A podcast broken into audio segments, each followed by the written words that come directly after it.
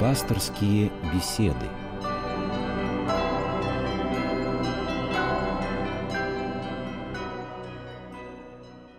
Здравствуйте, уважаемые слушатели! В эфире Радио России передача «Пасторские беседы». У микрофона журналист Анна Киселева. Гость нашей студии сегодня – протеерей Сергей Физулин из храма святителя Николая Мирликийского в Зеленограде. О преодолении самолюбия мы будем говорить сегодня. Здравствуйте, отец Сергей. Добрый вечер всем. Корень и источник всех бед – самолюбие, писал святитель Иоанн Златоуст. Отец Сергей, как понимать эти слова? Почему так пагубно самолюбие? Ну, самолюбие — это, наверное, страсть самая трудно искореняемая, практически неискоренимая, напрямую связанная с самостью человеческой, то есть с отделенностью человека от источника жизни, от Бога, с отделенностью от Бога. Какое-то время жизни человека произошел разрыв общения человека с Богом. Возникла эта самость, как мы ее называем иначе, гордость. Вот. И формирование себялюбия, формирование самолюбия практически это совершенно как бы уже внутри испорченной человеческой природы происходит непроизвольно. Это можно и назвать э, то, что мы называем первоначальным грехом, первородным грехом. Поэтому вот как искоренить эту страсть, как восстановить утраченное общение с источником бытия, как приобщиться вновь к бытию, как снова перестать не казаться, а быть, то есть обрести духовное здоровье, обрести тот самый мир глубокий, как пишет Иоанн Златоуст в тексте Божественной литургии, есть такие слова «Господи, помоги восстановить в нас глубокий и неотъемлемый мир». Вот этот мир обрести, это обрести полноту бытия, полноту радости, спокойствия. А ведь это отражается на очень важной вещи, как принятие решений. Человек самолюбивый, он часто ошибается, потому что он считает себя мерой всех вещей. Важно, может быть, поставить себе диагноз, вот как распознать себе самолюбие, да, понять, что есть такой грех за собой. Дело в том, что я не помню сейчас, это сказал один из древних подвижников православной нашей традиции, он сказал, дал такое определение, как возникает самолюбие вообще, как его определить прежде всего, что это такое, как раз определение самолюбия. Самолюбие возникает там, то есть э, невозможность бороться с этой страстью возникает там, где есть серьезный недостаток самопознания, где у человека поверхностное, функциональное, то, что Феофан-затворник, в одном из писем, обращаясь к духовному чаду своему, он говорил «бойся беса», который он определял как самооцен, то есть самооценка, бойся самооценки. И святые отцы говорят, если у кого-то есть постоянная самооценка, это очень опасное состояние. Человек постоянно в таком экзальтированном, возбужденном психологическом состоянии, он постоянно себя оценит, он нуждается в самоуважении, он постоянно ревниво оглядывается по сторонам. Понимаете? Что о нем говорят, да как он на напряжен, него смотрят. он Угу. очень реактивен, он очень, может быть, из одного эмоционального состояния. Вот это неустойчивость психики возникает. Это, в общем-то, болезнь. Напомню, что в студии Радио России священник Сергей Физулин, и мы сегодня говорим о самолюбии и о возможностях преодоления самолюбия. Вы, уважаемые слушатели, можете присоединиться к нашей беседе и задать вопросы отцу Сергию, если позвоните по телефону 8 800 222 999 2. Отец Сергей, вот я вспомнила еще слова святого праведного Иоанна Кронштадтского, который говорил, что самолюбивый человек нетерпелив и раздражителен, требует почести и удобств, не считаясь с другими людьми.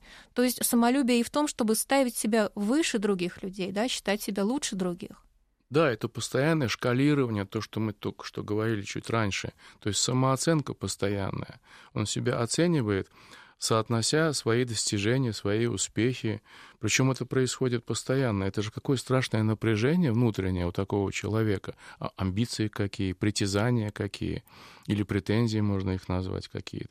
И поэтому, когда это не подтверждается его ожиданием, да, что вот он как бы имеет какой-то успех, и ему нужно воздавать какие-то соответствующие этому успеху почести, так вот, об этом говорить можно бесконечно, потому что мы все природа наша испорчена, мы богатейший материал для изучения самолюбия. Для, да, для собственного самолюбия, собственной амбициозность. В нас формирует это, к сожалению, система воспитания, в которой вкрался вот этот самооцен, как говорил Феофан Затворник. У нас очень многие предлагают ребенку вот эту опасность с детства постоянное оценивание, постоянное, так сказать, считаю, что это мотивация роста. Так вот, важнее понять, как все-таки бороться с самолюбием, с этим страшным явлением жизни, психологической и вообще жизни человеческой. Мне кажется, вот это важно понять. Ну и как же? Ну, на, на мой взгляд, это нужно все-таки прислушаться к мнению святых отцов-подвижников. Они предлагают вспоминать падения, вспоминать недостатки наши, вспоминать наши какие-то духовные просчеты, когда мы оказываемся духовно несостоятельными. То есть лечится самолюбие смирением. У нас есть вопрос на эту тему из Ростова-на-Дону. Наш радиослушатель Руслан. Руслан, слушаем вас. Здравствуйте. Здравствуйте. Да, вот слушал вашу передачу и понял то, что вот у меня наверное, присутствует такое-то самолюбие. Вот. Мне тоже хотелось бы задать вопрос, как с этим бороться и что это вообще такое. Это болезнь или как? Что такое? Ну, уж болезнь, конечно, не в медицинском плане, конечно, а в духовном скорее.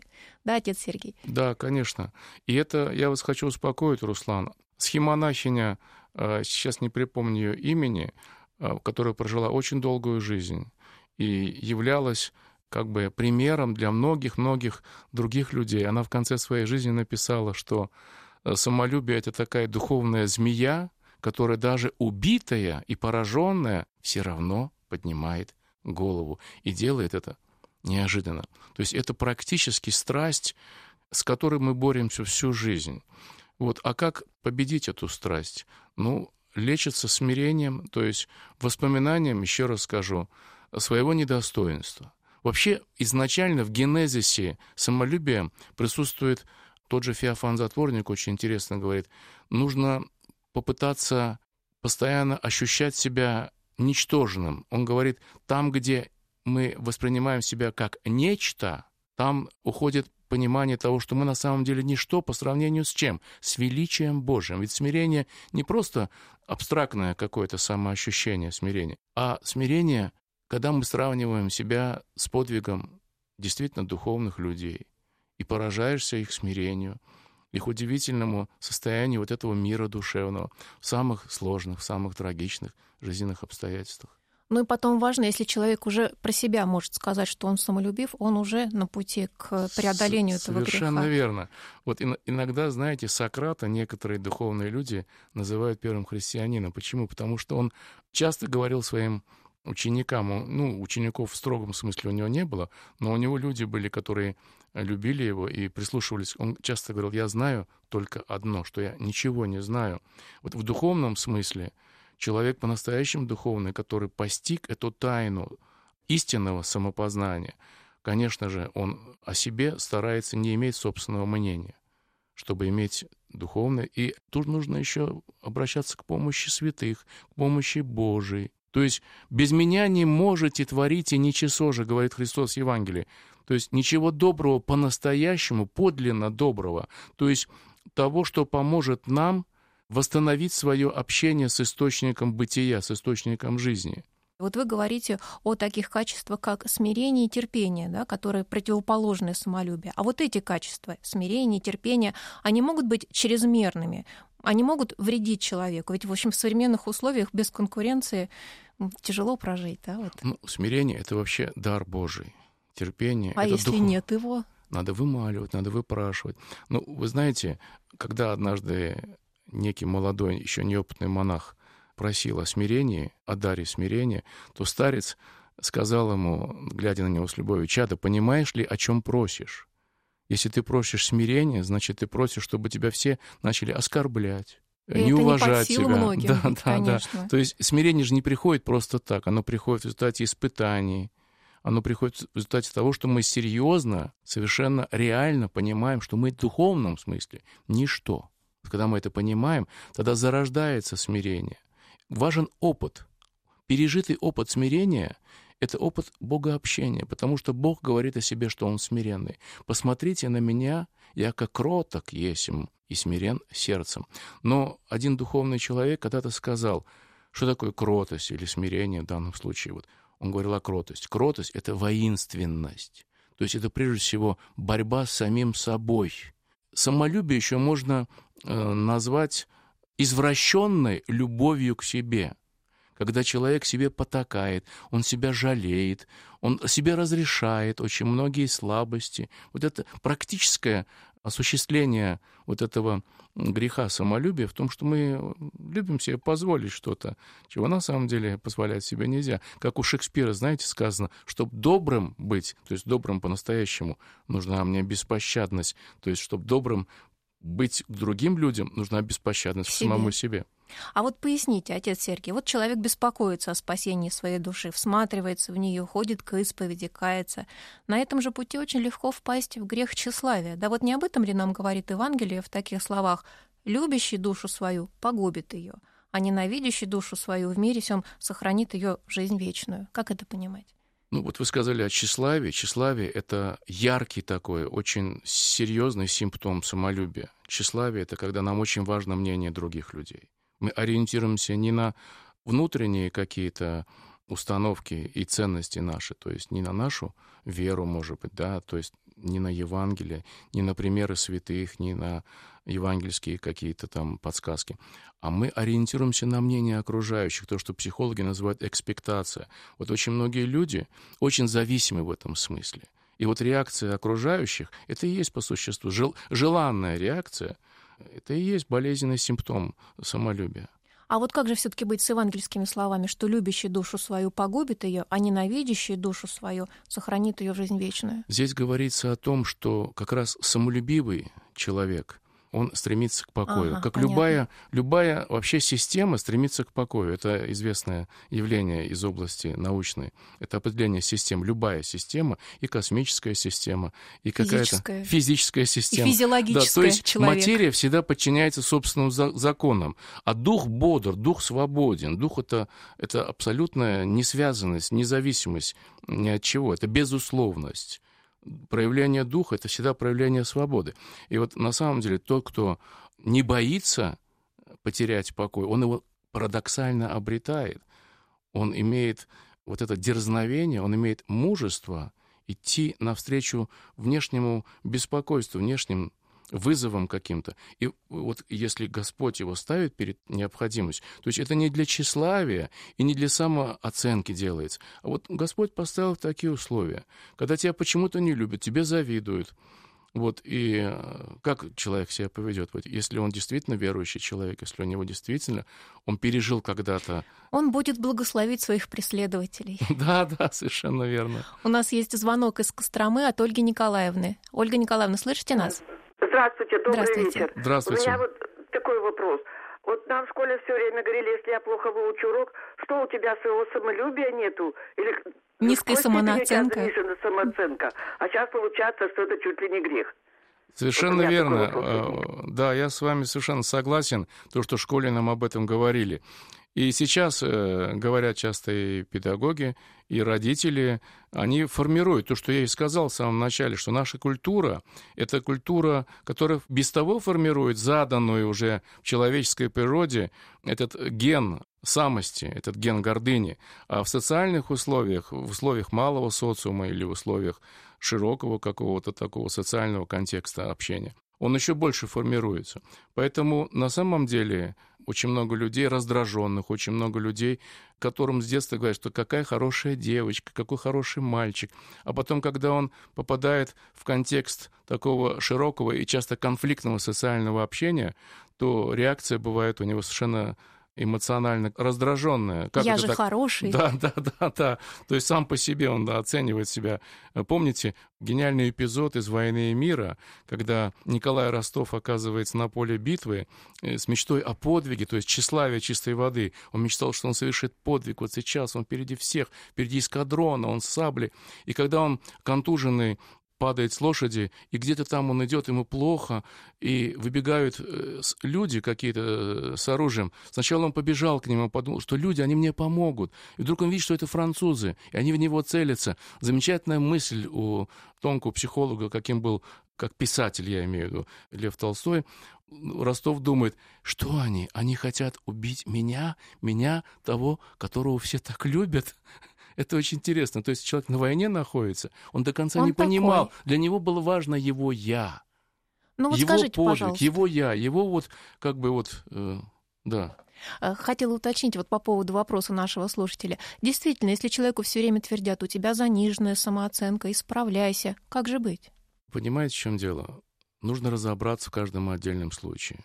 А, Не гнаться за очень, самооценкой, Очень да? легко такой лей- лейбл наклеить на психику. Психика сложная вещь.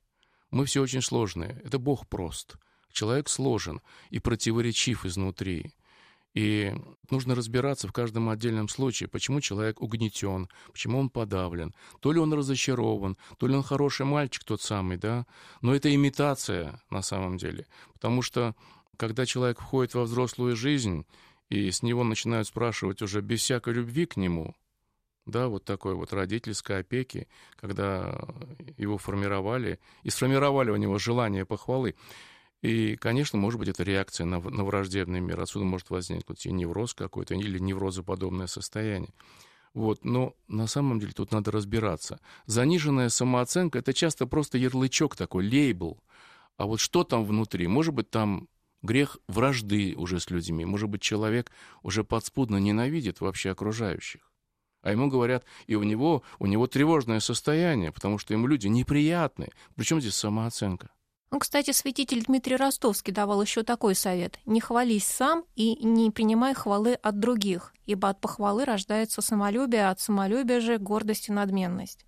Да, вот если перевести себя в такую плоскость, да, не в плоскость похвалы и обмена комплиментами, то, может быть, и жизнь станет как-то проще. Но я думаю, что когда формировались такие люди, как мы знаем, как святитель Дмитрий Ростовский, он в очень сложных условиях формировался как человек, как личность, и другие подобные. Вообще для святых Господь всегда создает, может быть, внешне самые неблагоприятные условия, чтобы человек формировался как личность, в будущем как некий светильник, как некий пример для других. Ведь очень важен пример именно кротости, смирения. Вот в наше время очень мало людей по-настоящему... Да, кротость — это воинственность, очень интересное По определение. отношению к себе, как вы Да, сказали. а ведь кроткий — это тот, кто никогда не раздражается. Невозможно представить. У нас есть звонок из города Королева от Людмилы Яковлевны. Вы нас слышите? Вот скажите, чем самолюбие отличается от гордыни? И если человек себя оценивает, но с критической точки зрения, как вот к этому относиться?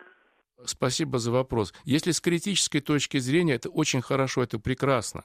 Вот. А самолюбие от гордыни ничем не отличается. Я бы сказал так, что самолюбие — это проявление гордыни. Мы все очень гордые. Это как бы константа нашей природы, нашего сознания, нашей э, психической и духовной жизни. Самость, то, что я говорил в самом начале. Вообще формирование у человека чувства вины Сейчас психологи говорят о невротизме в этом случае. На самом деле человек должен быть самодовольным. Вот как бы психология задает такой вот дискурс развития личности, чтобы человек пришел в такое Состояние состояние... покоя. Да, состояние покоя опять, да, система приходит. А я вспоминаю стихи, кажется, Городецкого. Среди всего, что в нас переплелось, порой самодовольство нами правит. Казаться или быть. Вот в чем вопрос, который время человеку ставит. Вот быть или казаться. Казаться — это значит постоянно оглядываться на других. Это то самое тревожное состояние, раздражительное состояние, когда важна оценка других. А вот быть по-настоящему, быть свободным внутренне, быть от великих идеалов зависимым в самом высшем, в самом высоком смысле, это же прекрасно. Это внутренняя свобода. Когда человек не оглядывается на других, а оглядывается на Бога, оглядывается на заповеди Божии, оглядывается, например, людей, которые в своей жизни осуществили евангельские идеалы. Спасибо, отец Сергий. Сегодня в передаче «Пасторские беседы» священник Сергий Физулин отвечал на вопросы о самолюбии и возможностях его преодоления. Дело это непростое и, вероятно, даже бесконечное, но необходимое для спасения души. Так, отец Сергей? Да, вы правильно совершенно подвели итог нашей небольшой беседы. Это дело очень трудное, и мы благословляем, наверное, всех слушателей и самих себя на борьбу с этим частью нашей жизни. Надо сказать, что самолюбие — это часть нашей жизни. И не Надо... стоит себя извинять, наверное, все таки да? Я думаю, что нужно быть к себе беспощадным, чтобы в какой-то момент жизни оказаться твердым и решительным. Ну и не будем забывать, что корень и источник всех бед — это наше самолюбие. До свидания, спасибо. До свидания.